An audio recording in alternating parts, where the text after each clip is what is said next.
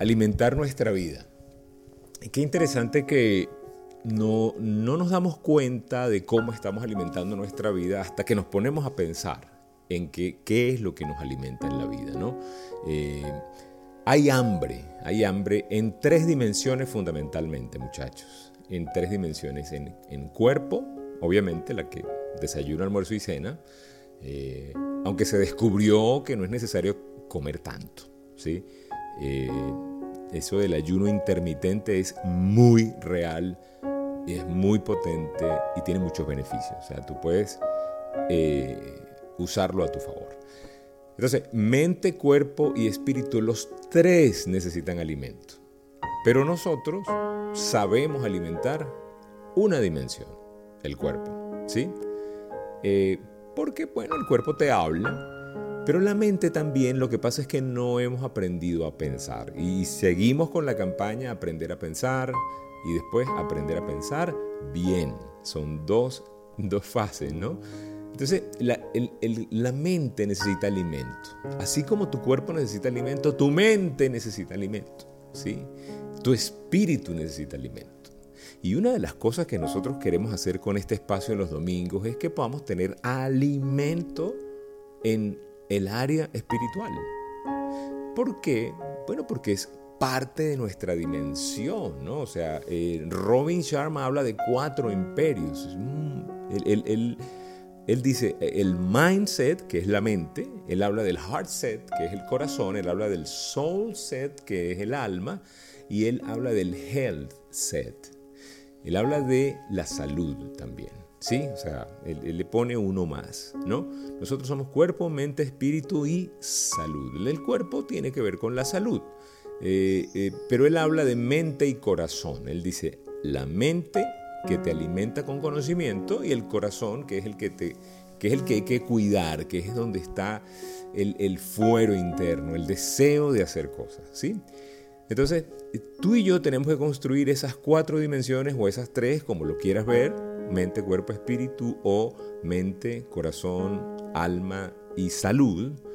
¿Por qué es importante? Porque es importante cuidar la mente, porque en, la mente es donde nosotros creamos lo que queremos que suceda, que se manifieste, ¿no? Nuestra mente eh, piensa en imágenes y se articula a través de nuestras palabras y, y, en la mente es donde nosotros hacemos nuestros planes o nuestra planificación, nuestra visualización. Nuestra mente es la que produce las ideas, nuestra mente y, todo un compendio, ¿no? O sea, no solamente la mente, la mente asociada al corazón, asociada al alma, asociada a la salud. Porque una persona saludable puede tener pensamientos saludables, pero una persona que, que, solamente está eh, enferma probablemente su eh, mente ya no esté bien. Decían que los últimos días de Steve Jobs fueron muy dolorosos por, por la condición que tenía, un cáncer pancreático creo que era, pero eh, porque eh, pues obviamente eso le alteró todo, ¿no? Y si tú y yo hemos visto a alguien en sus últimos días, sabemos que en sus últimos días su mente, su mente es invadida por el dolor, ¿no? Entonces tú y yo tenemos que, que tener esos cuatro imperios de los que habla Robin Sharma, eh, cuidados, pero ojo, la base, y creo, creo, y, los invito a que lo piensen de esta manera, la base es espiritual. La base, debe haber una base, debe haber un centro, debe haber un, un, un, leitmotiv, ¿sí? una nota clave que no puede faltar. Y esa base tiene que ser espiritual. Yo soy de los que digo, y yo creo, que los problemas que tenemos en Latinoamérica, aquí hay gente de toda Latinoamérica, no solamente de Venezuela, creo que los problemas que tenemos en Latinoamérica son de base espiritual. O sea, a mi manera de ver, todo lo que tú ves por allí de corrupción, todo lo que tú ves por allí de, mm, familias disfuncionales, la base es espiritual. ¿sí? La base es espiritual. La base es no tomar decisiones sabias. No sabemos trabajar con sabiduría, no, no invocamos la sabiduría. La sabiduría viene de Dios. Ojo con esto, esto es, Esto no es religión, muchachos. La sabiduría viene del temor a Dios. Eso es un principio que tú y yo tenemos que conocer. O sea, para nosotros, si nosotros somos sabios en nuestra fuerza, si Juan Camané y yo me las como, eh, me como los niños crudos, camino sobre el agua, o sea, si yo soy mi recurso, ojo, eso implica que, eh, eh, en algún punto estoy creyendo que tengo el poder de hacerlo todo. Yo no tengo temor a Dios, que no es miedo a Dios, es temor, es respeto, es reverencia. Si yo no tengo esa reverencia, ese temor, no voy a tomar decisiones sabias. ¿Por qué? Porque estoy desconociendo el principio. ¿sí? Es la cola moviendo al perro o es el perro moviendo la cola. Si nosotros no tenemos eso claro, espiritualmente estamos desfasados. O sea, la sabiduría es necesaria. Nosotros necesitamos, y, el problema que tenemos en Venezuela, en Colombia, en Panamá, en toda Latinoamérica, es espiritual. Cuando tú ves una sociedad que está decadente, esa sociedad, esa sociedad tiene una base espiritual pobre, ¿sí? Pobre. Es más, nosotros hemos visto decaer en valores y principios una nación muy bonita como los Estados Unidos, por ejemplo, porque empezaron a negociar sus principios cristianos con los cuales fue fundada esa nación. Eso es una verdad del tamaño de, la que tú quieras, ¿no? Entonces, el punto es, muchachos, el punto es que nosotros necesitamos tener esa dimensión clara, tener claro que la base es espiritual, ¿sí? Por eso es importantísimo, por eso yo valoro muchísimo cuando el cambio se hace desde el espíritu, desde adentro, porque desde adentro yo puedo construir lo que hay afuera. Si yo construyo lo de afuera sin cuidar lo de adentro, lo de afuera lo construyo y no es sustentable. ¿Ok? Entonces, si tú y yo queremos tener una vida, pero una vida que, sea, que, sea espectacular, esa vida tiene que, tiene que nacer desde la base espiritual. ¿sí? Esa es la raíz de la mayoría de los problemas en economía, los problemas en liderazgo. Cuando un líder se tuerce, cuando un líder se equivoca, cuando su base espiritual es alterada, cuando las parejas pierden su rumbo, cuando pierden el temor a Dios, cuando su base espiritual es, es está minada, cuando las empresas dejan de funcionar los negocios, los emprendimientos, cuando no cuidas tu base espiritual. Así de simple. La salud, eh, ¿sabes? Se ve afectada por la parte espiritual. En, uno de los evangelios, Mateo, Mateo dice, Mateo 6, a los que quieran les digo la cita 6.31 al 34, dice, ya no se preocupen por lo que van a comer o lo que van a beber o por la ropa que se van a poner. Solo los que no conocen a Dios se preocupan por eso. Ustedes tienen como Padre a Dios que está en el cielo y Él sabe lo que ustedes necesitan. Y el 33 dice, lo más importante es que reconozcan a Dios como único rey y que hagan lo que Él les pide. Dios les dará a su tiempo todo lo que necesiten. Así que no se preocupen por lo que pasará mañana, ya tendrán tiempo para eso. Recuerden que ya tenemos bastante con los problemas de cada día. Entonces, aquí hay una invitación clarísima, no solo a no preocuparte, o sea, la preocupación es inútil, debemos ocuparnos. No preocuparnos y para ocuparnos necesitamos vivir en el día, o sea, no te preocupes por lo que va a pasar mañana, ¿sí? La mayoría de las personas viven en desnutrición. La mayoría de las personas, por no conocer estos principios, viven vidas desnutridas. ¿Sí? Hay gente que solamente consume chatarra espiritual. ¿Sí? Y, hay ojo con esto, porque hay comidas inflamatorias en la comida física, pero también en la comida espiritual. Eh, y por el hambre, el hambre, porque tenemos hambre, porque tú eres una configuración de cuerpo, de mente y espíritu. Y ese espíritu está pidiéndote alimento. Y cuando tienes hambre, hambre, hambre, yo no sé, alguno de ustedes ha tenido hambre. Así que tengo hambre, ¿sí? Física, no estoy hablando de, de hambre, del sueño, de lograr, no. Física, hambre porque no has comido. Si, si has tenido alguna vez hambre, tú sabes que es fácil que cualquier cosa que te pongan al frente te la comas. ¿Sí o no? Cualquier cosa. ¿Por qué? Porque tienes hambre. Y yo creo que lo que ha pasado en nuestro mundo es que el mundo ha tenido hambre, pero no ha habido gente que le dé el alimento correcto. Eh, estaba viendo un documental eh, muy interesante de Joseph Campbell, el hombre que descubrió, bueno, descubrió no, sino que hiló el tema del camino del héroe, ¿no? Y Joseph Campbell eh, dice algo muy potente. Hay una, una de esas historias que cuentan de el tigre en medio de las ovejas, ¿no? Y él dice que cuando tú eres un tigre que, que, que encontró un rebaño de ovejas eh, desde, desde pequeñito y vives entre las ovejas, el problema del tigre que vive entre las ovejas es que aprende a hacer los sonidos de las ovejas y no el rugido del tigre. ¿Sí?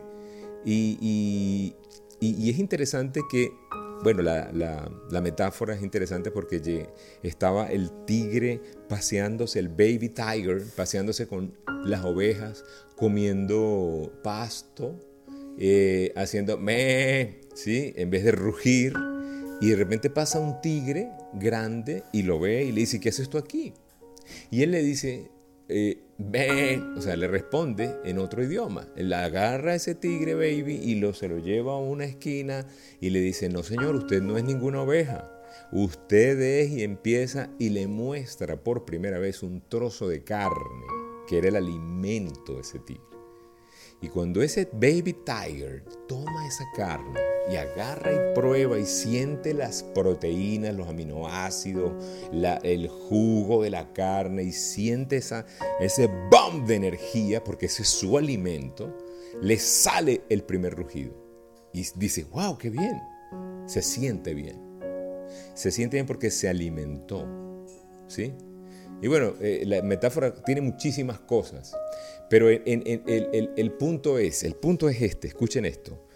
Cuando tú eres un tigre en medio de ovejas, en medio de las ovejas, tú vas a ser un tigre degradado, no vas a ser nunca una oveja.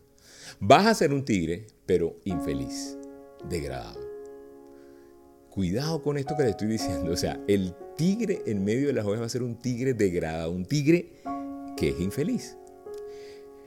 Cuando tú descubres cuando tú descubres que tu llamado es otro, que tu propósito lo descubres y tu llamado y gozo y, significado tienen, hacen, hacen rema en ti, y tú empiezas a caminar y empiezas hacia tu identidad. Pero ojo con esto, el mundo entero está lleno de tigres que viven en medio de ovejas. Y lo más triste es que hay cada vez más tigres degradados porque lo que hay de alimento es alimento para alimentar ovejas. Eso es lo que hay. Cuando tú prendes la televisión, ¿qué hay? Mediocridad. ¿Qué valores se exaltan?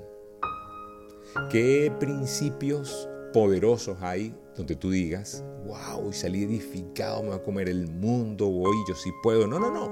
Al contrario es no salgas, quédate ahorita quédate en casa por el tema de la pandemia, pero eso tiene un mensaje eh, muy interesante, pero ah, fuera de pandemia es no salgas, no te esfuerces, eh, quédate tranquilo, los ricos están completos, eh, es difícil, ya todo se ha inventado y mucha gente tiende a pensar, a pensar que ya su vida, ya, esto es, esto es lo que hay, esto es lo que hay, como dice la canción. El punto es ese, muchachos. El punto es que eso es lo que hay, es lo que quiere el alimento de ovejas. Entonces, cuando tú, cuando tú estás más metido, o sea, estamos súper, súper eh, estimulados en pantallas de 800 eh, eh, pulgadas, ya estamos en 8K en resolución, o sea, una cosa que los cuadros ya son imperceptibles, ya, ya las gotas se ven, ya el sonido es estereofónico, circulante, eh, eh, estamos llegando al, punto máximo en donde la gente no necesita salir para, para, vivir una experiencia, sino que la vive y la vive y la vive. Y estamos en un mundo de gratificación instantánea increíble, donde no hay ese valor del proceso, el valor por los procesos. Y eso es alimentado día a día. Ese es alimento. Ahora, ¿con qué estás alimentando tu vida? ¿Estás comiendo comida de ovejas? ¿O estás comiendo el alimento, la proteína, los aminoácidos que tú necesites? ¿Ah? La mayoría vive en desnutrición. Mucha gente se alimenta de chismes. Ella, e, ella necesita el chisme para estar alimentada de angustia. ¿Sí? Hay gente que necesita angustia para estar, ¿sí? En onda, como decimos, ¿sí? autocompasión, desesperanza. La desesperanza aprendida es verdad, muchachos. No es cuento. Hay gente que aprendió a vivir en desesperanza. ¿Y qué es lo que más reproduce? Desesperanza o actos de desesperanza. Es difícil ser feliz, todos los hombres son iguales, ya no me vuelvo a enamorar. Sí, él me mintió, él me dijo que me ama. Todo eso es actos de, de lo que se llama desesperanza aprendida y hemos aprendido muy bien. Y, como nacimos en una, o sea, tú y yo hemos nacido en una comunidad, una sociedad que alimenta eso cada vez más y con más fuerza, es más difícil salir de allí y buscar un alimento diferente. Es más difícil. Se los digo con, con, cariño. Poca gente se alimenta de la fe, poca gente. Algunos, algunos se alimentan de hacer la voluntad de Dios. Algunos salen y dicen, debe haber un propósito para mi vida. No soy un accidente, por algo estoy acá. Pero no todo el mundo lo hace. La mayoría de la gente elige que alguien piense que un sistema lo atrape, es más cómodo de paso, entre comillas, eso que estoy diciendo, o sea, entre comillas es más cómodo hacer lo que otro hace, pero al final a la larga es lo peor, es la peor decisión porque no estás viviendo tu vida, estás viviendo la vida de otra persona o de otros intereses. Si tú y yo tenemos que entender, muchachos, que no hay, no hay manera de nosotros alimentar una vida de excelencia, una vida plena, si nosotros no asumimos el control de qué estamos metiendo en nuestra cabeza. ¿Qué tipo de conversaciones son las predominantes en nuestro día a día? ¿Mm? Piénsalo. ¿Qué tipo de pensamiento alimenta tu espíritu, tu mente, día a día? ¿Tú estás negociando esos pensamientos, los estás filtrando o en algún momento te has detenido a pensar que es importante, vital, que tú hagas un, no sé, un, stop y hagas una meditación en lo que estás pensando o pares de pensar para poder empezar a pensar Parece una contradicción lo que le estoy diciendo, pero hay que parar un momento. Hay que parar ese radio prendido. Tenemos un radio prendido, muchachos, 24/7, hablándonos, sobre todo en términos de mediocridad, sobre todo en términos de dolor, sobre todo en términos de angustia, de desesperación. ¿Cómo estamos nosotros alimentando nuestra vida? ¿Sí? ¿Qué estamos haciendo nosotros para que nuestra vida tenga una vida con significado? ¿Entendimos que el propósito de la vida es de Dios? Dios nos hizo para su propósito. No es Dios para nosotros, somos nosotros para Dios. O sea, Dios no es el muchacho de los mandados para complacernos a nosotros. Dios es Dios y le plació hacernos para sus propósitos. No conocer esto nos mete en despropósito. ¿Ves qué sencillo es?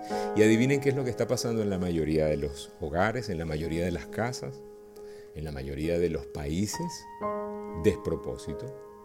La locura, los valores invertidos, las cosas que son buenas les decimos, las, las llamamos malas o aburridas, y las cosas que son malas le damos valor. Y todo eso tiene que ver con lo que yo alimento día a día. ¿Qué alimenta tu vida? ¿Con qué, con qué palabra te levantas en la mañana? ¿Sí? Cuando te despiertas, ¿qué es lo primero que haces? Prendes el celular.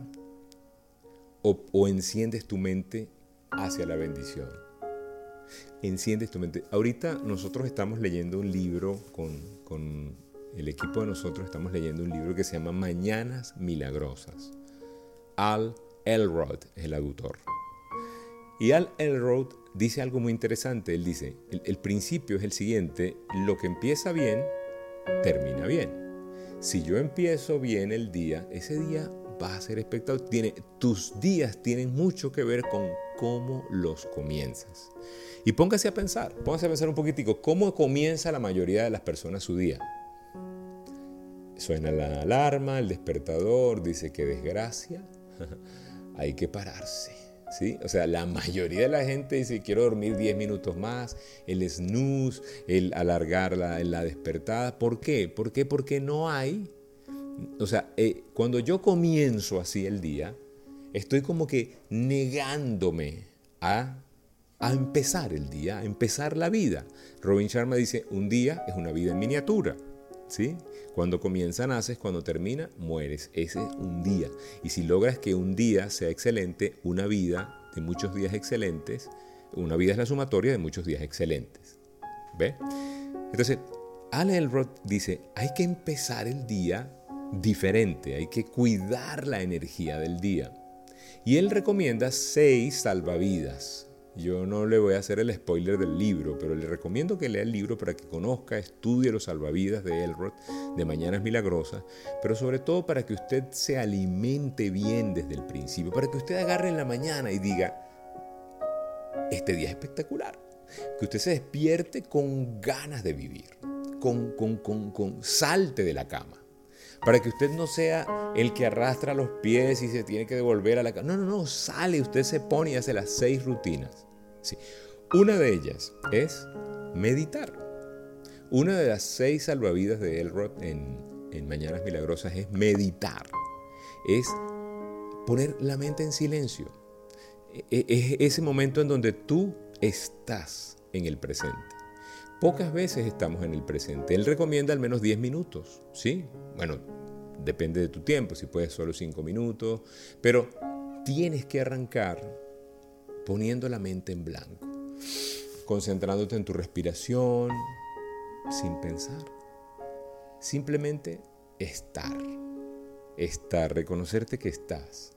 Y hay una serie, mira, lo que hay son herramientas, muchachos. Si tú, metes en YouTube, por ejemplo, yo no sabía que en una frecuencia de 963 Hz, tú, hay, hay notas, canciones, hay, hay melodías ya pregrabadas disponibles en YouTube para que tú puedas tener la frecuencia 963 de gigahertz, gigahertz para poder tener una relajación más plena. Si usted tiene dificultad para dormir, ponga esa frecuencia, ponga en YouTube, baje la canción y póngalo en su teléfono, bájelo y tenga eso como fondo musical. Hay incluso videos de YouTube que tienen 3, 4, 5 horas de música para que tú concilies el sueño.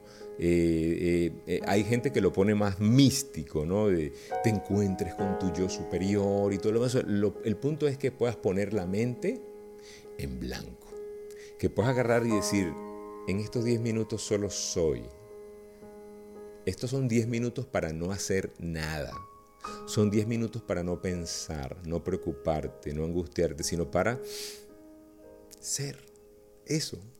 Eso es lo que propone. Entonces, él dice, necesitas leer.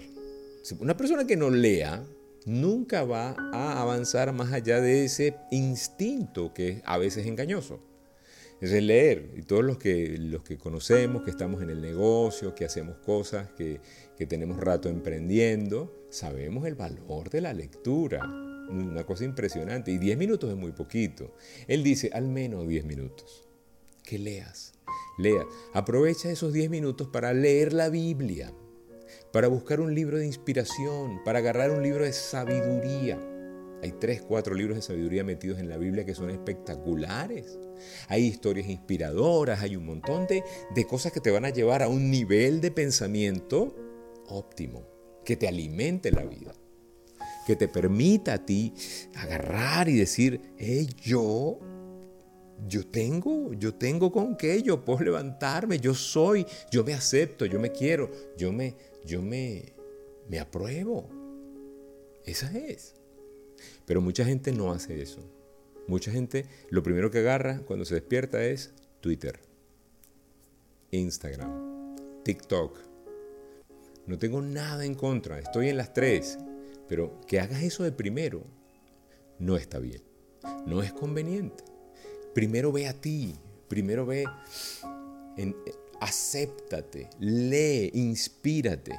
Él recomienda, por ejemplo, para poder tener un alimento espectacular, hacer afirmaciones. Nosotros no tenemos muy, muy claro el tema de la palabra. Eh, de hecho, ahorita estoy, yo estoy escribiendo un ebook que vamos a lanzar la primera semana de diciembre. Es un material que le vamos a entregar, a regalar a, a nuestros seguidores, a la gente que está con nosotros, que se llama Cuida tus palabras en ebook, escrito, ¿sí? Y ahorita estamos haciendo, estamos ya terminamos la investigación, estamos armando todo el material y debe estar listo la primera semana de diciembre, ¿no? Y de hecho ahora, ahora debe estar más listo porque me estoy comprometiendo con ustedes a que debe estar listo. Es un compromiso personal. Pero fíjate qué interesante, no estamos claros, por ejemplo, de un tema que es la logoterapia. La logoterapia es el arte de cuidar las palabras porque las palabras construyen. ¿Sí? Entonces hay que afirmarse, hay que decir cosas que, te inspiren, que te alimenten ese, ese, tigre y no esa oveja. Volviendo a la, a la analogía o a la historia, a la metáfora. O sea, si yo hago afirmaciones, afirmaciones donde yo me acepto, afirmaciones donde yo, yo, yo, yo digo lo que quiero que sea, que suceda. Les voy a compartir algo de mis afirmaciones que yo me digo día a día. No se las digo todas porque son como 10 minutos nada más de afirmaciones. Pero por ejemplo, yo digo, yo decreto que yo las energías de envidia, por ejemplo, esa, ese bloqueo mental, económico, físico, espiritual, está deshecho de mi vida.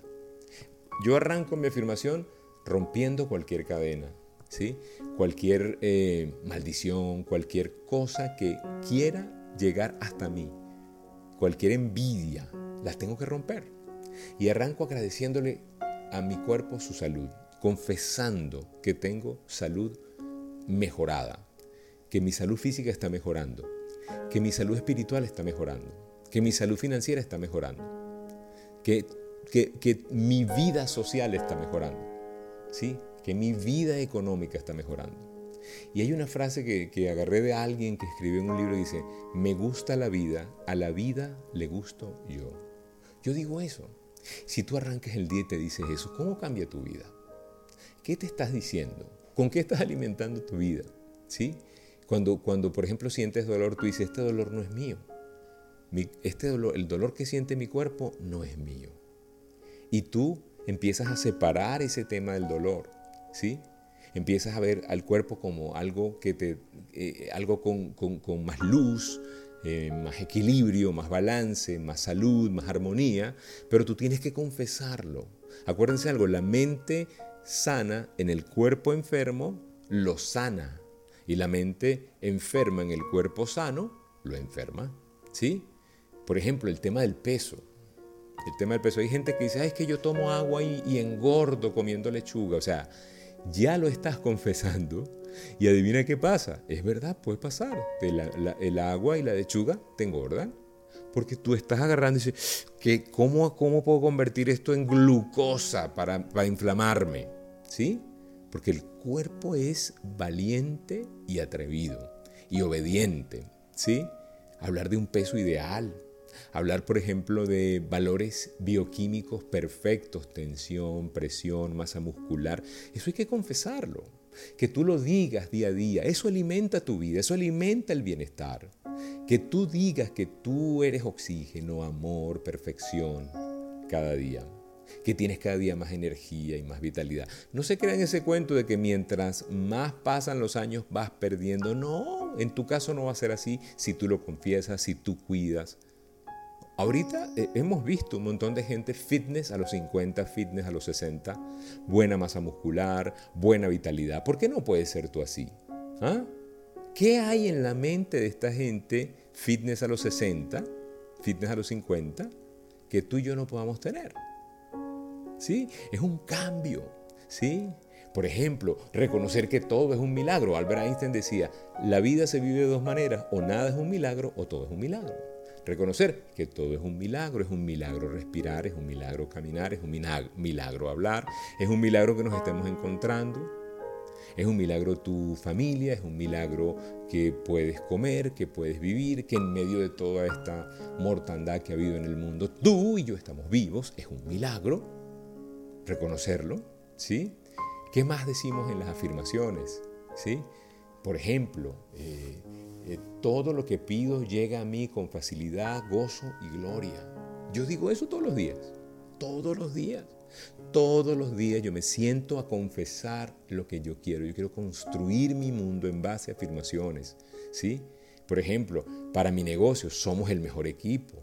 Somos una organización de liderazgo, somos una organización de emprendimiento que transforma vidas, somos los mejores, nuestros líderes son rentables. Lo que yo quiero que pase, lo confieso, lo vivo, lo siento, me los imagino ganando dinero, me los imagino viajando, me los imagino, ¿sí? Todo eso lo voy diciendo, lo voy confesando. Voy confesando riqueza, bienestar. ¿Eso alimenta mi vida? ¿Sí o no? Entonces, entonces eh, eh, Al Elrod en Mañanas Milagrosas dice, tú tienes que poner la mente en blanco, tienes que leer, inspirarte, tienes que confesar lo que quieres. Y hay algo interesante que él recomienda también, que es visualizar. Pero ojo con la visualización, la visualización no es poner un mapa de sueños y verlo y tenerlo ahí, porque llega un punto en donde ese mapa, esa cartelera donde está el carro, la casa, el yate y los sueños y el pasaje y, lo que quieres lograr, llega un momento en donde eso ya forma parte del paisaje de todos los días y ni te sorprende, porque está ahí. No se trata de verlo en las mañanas y hacer meditación, mm, no. Se trata de que tú puedas tener en tu corazón, en tu vida, la imagen y volverla a ver, la imagen de tu logro en el presente y que esa imagen sea emocionante. Porque nuestro cerebro no reconoce entre realidad y fantasía, entre pasado, presente y futuro. Tú te puedes poner bravo con algo que pasó hace 30 años. Te puedes poner bravo hoy, porque el cerebro no reconoce. El cerebro simplemente va a la emoción, piensa en imágenes, no piensa en palabras. Entonces necesitamos agarrar ese poder de poder visualizar en presente lo que quiero con la emoción y vivir la emoción, salivar. Por ejemplo, ¿te gusta viajar? Imagínate viajando, visualízate en el viaje que quieres lograr, en el desayuno así cinco estrellas, donde tú te sirves lo que quieres y agarras, agarren esta, yo, esto es lo que hago yo, o sea, con todo respeto yo sé que no a todo el mundo le gusta la tocineta, a mí me fascina la tocineta. Yo me imagino una tocineta rosadita, crujiente, saladita, y así que hace crack en mi boca, en mi paladar. Y eso me da salivación presente hoy. Justo en este momento estoy salivando. eso significa que lo estoy viviendo. Y ya me estoy conectando con esa línea del tiempo donde nos vamos a encontrar mi tocineta y yo. ¿Sí me explico?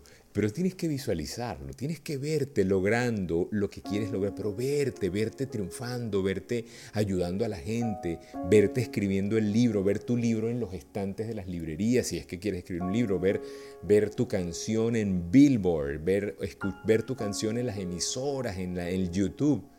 Todo eso hay que verlo antes. ¿Sí?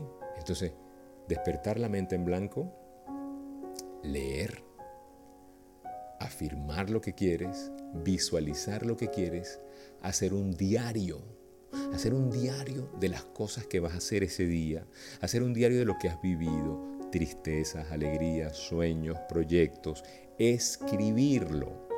De hecho, me enteré que hay aplicaciones para hacer diarios en el celular. Yo lo hago escrito. Estoy haciendo escrito porque me di cuenta de que estamos tan metidos con la cosa digital que no escribimos. Bueno, yo cuando escribo libros o conferencias lo hago en la computadora, pero el manuscrito hay que rescatarlo porque hay algo, hay una conexión entre escribir manualmente y tu entendimiento. Y a mí me sirve y estoy haciendo mi diario. mi diario por fecha, hoy mis sentimientos son ta, ta, ta, y empiezo y escribo y escribo, y al menos 5 o 10 minutos que pases allí escribiendo, eso va a alimentarte. ¿Con qué estás alimentando tu vida? Y él no solamente recomienda poner la mente en blanco, no solamente recomienda que leas, no solamente recomienda que afirmes lo que quieres lograr, que veas lo que quieres ver, que hagas un diario, sino recomienda hacer ejercicios, ¿sí? Al menos 10 minutos de ejercicio.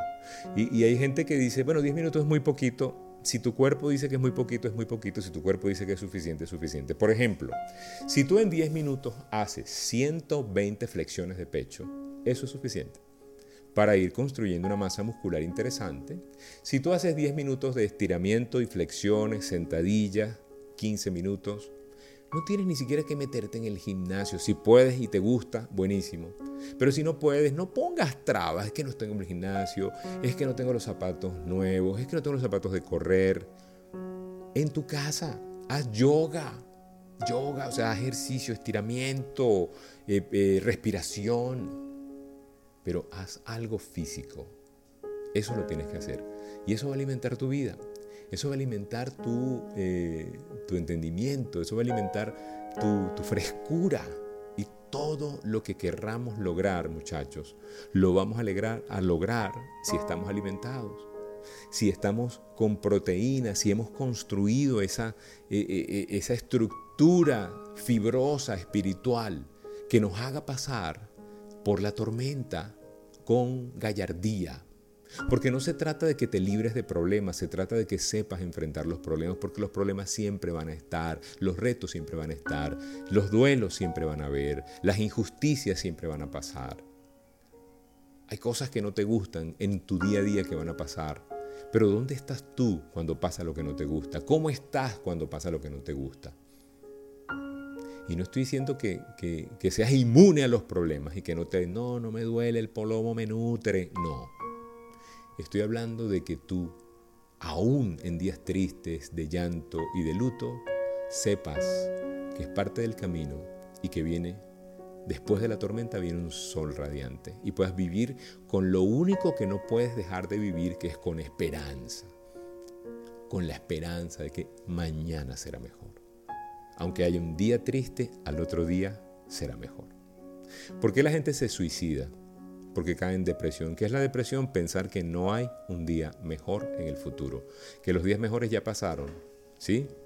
Que los días buenos ya pasaron y no vienen más. Y ahora nos toca a nosotros resignarnos y como no quiero resignarme y no viene nada bueno, mejor me voy. Ese es el razonamiento suicida. Y es un razonamiento que la persona deprimida tiene pero porque tienes solo una perspectiva, no ve más allá. No ves que después de la tormenta sale el sol. Que si no paras porque hay tormenta, saldrás de la tormenta. Pero si tú paras cuando hay tormenta, te quedas en la tormenta siempre. Porque siempre va a haber tormentas. Siempre va a haber retos, siempre va a haber cosas que nos faltan por lograr. Y eso está bien. Y es necesario tener metas, sueños, y es necesario alimentar nuestra vida con buen alimento. Yo les recomiendo tener alimento espiritual. Yo les recomiendo que ustedes busquen las cosas de Dios. La Biblia dice, busca el reino de Dios y su justicia y todo lo demás será añadido. Y rompan ese paradigma de, religiosidad, de que eh, buscar a Dios es aburrido. No, no, no hay nada más apasionante que sentir que estás en el propósito. Porque el propósito es de Dios, pero el llamado es saber que tu persona, tú tienes una configuración especial en ese llama, en ese propósito. Eso es el llamado. Y cuando estás haciendo lo que te gusta y cuando estás haciendo el, el, bliss que llama Joseph Campbell, cuando encuentras tu bliss, tu bendición, tu... Ah, ese, eso que disfrutas, eso tú ahí estás teniendo una cosa que se llama significado. ¿Qué significa? Significado, valga la redundancia, que siento que lo que hago va en función de un propósito que es mayor al mío. ¿Sí? Siento que, que, lo que hago es más grande que yo y me gusta y me siento bien. Y no tiene nada que ver con el dinero, no tiene nada que ver con hacerte rico, no tiene nada que ver con dejar eh, muchos millones, no, tiene que ver con tu satisfacción. Esto ya es como un fruto, eso de significado. Pero es un fruto consecuencia de conocer el propósito, de atender el llamado. El significado, ese gozo es una consecuencia.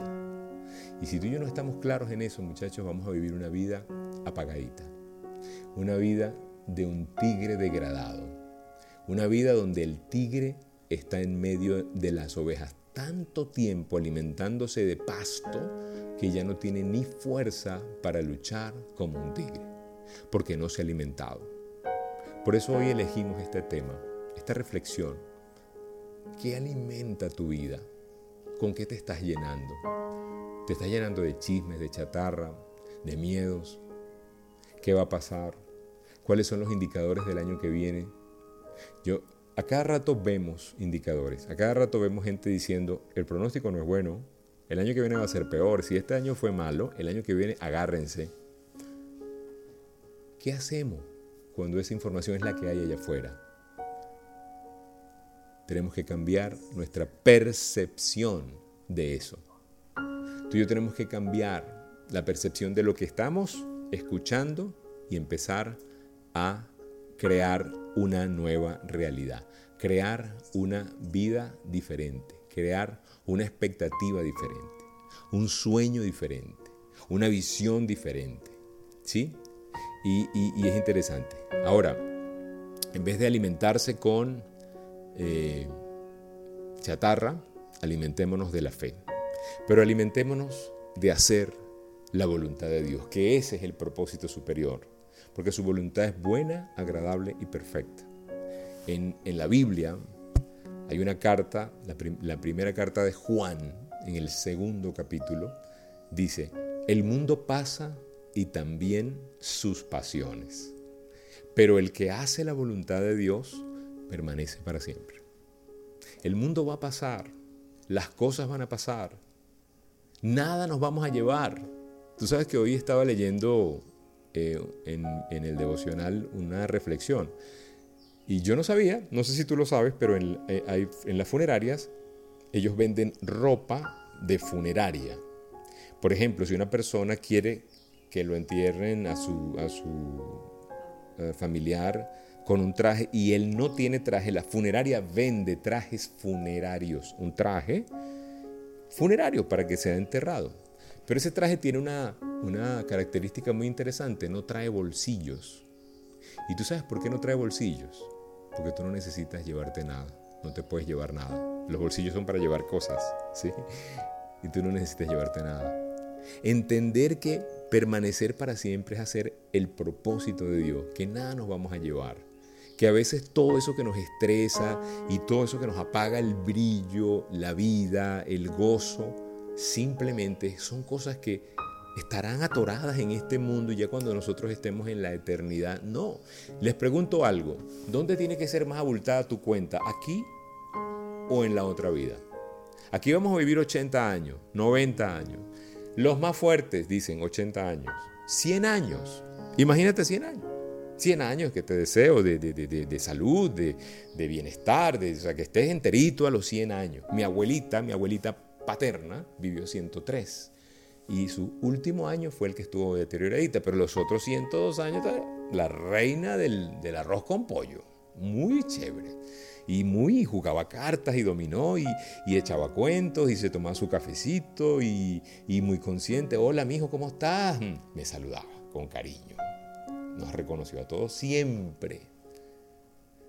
Ahora, lograr eso, 100 años, ¿cuánto es la eternidad? Tu cuenta más grande no debe estar acá. No está mal tener una cuenta buena aquí, pero es más importante tener, subir materiales, mandar. ¿Y cómo tú mandas materiales para tener una mansión en el cielo? Haciendo cosas por los que están acá. Cuando alguien tiene necesidad, tú huyes o buscas ayudarle. Cuando alguien se acerca a ti por un reto, ¿tú qué haces? ¿Huyamos a la derecha o vamos a ver cómo le ayudamos? Ahorita hay mucha necesidad, muchachos, ¿sí? Este, y hay que ser congruentes. En el libro de Mateo hay una frase que asusta, se la voy a leer, dice, no todo el que me dice Señor, Señor, entrará en el reino de los cielos, sino el que hace la voluntad de mi Padre que está en los cielos.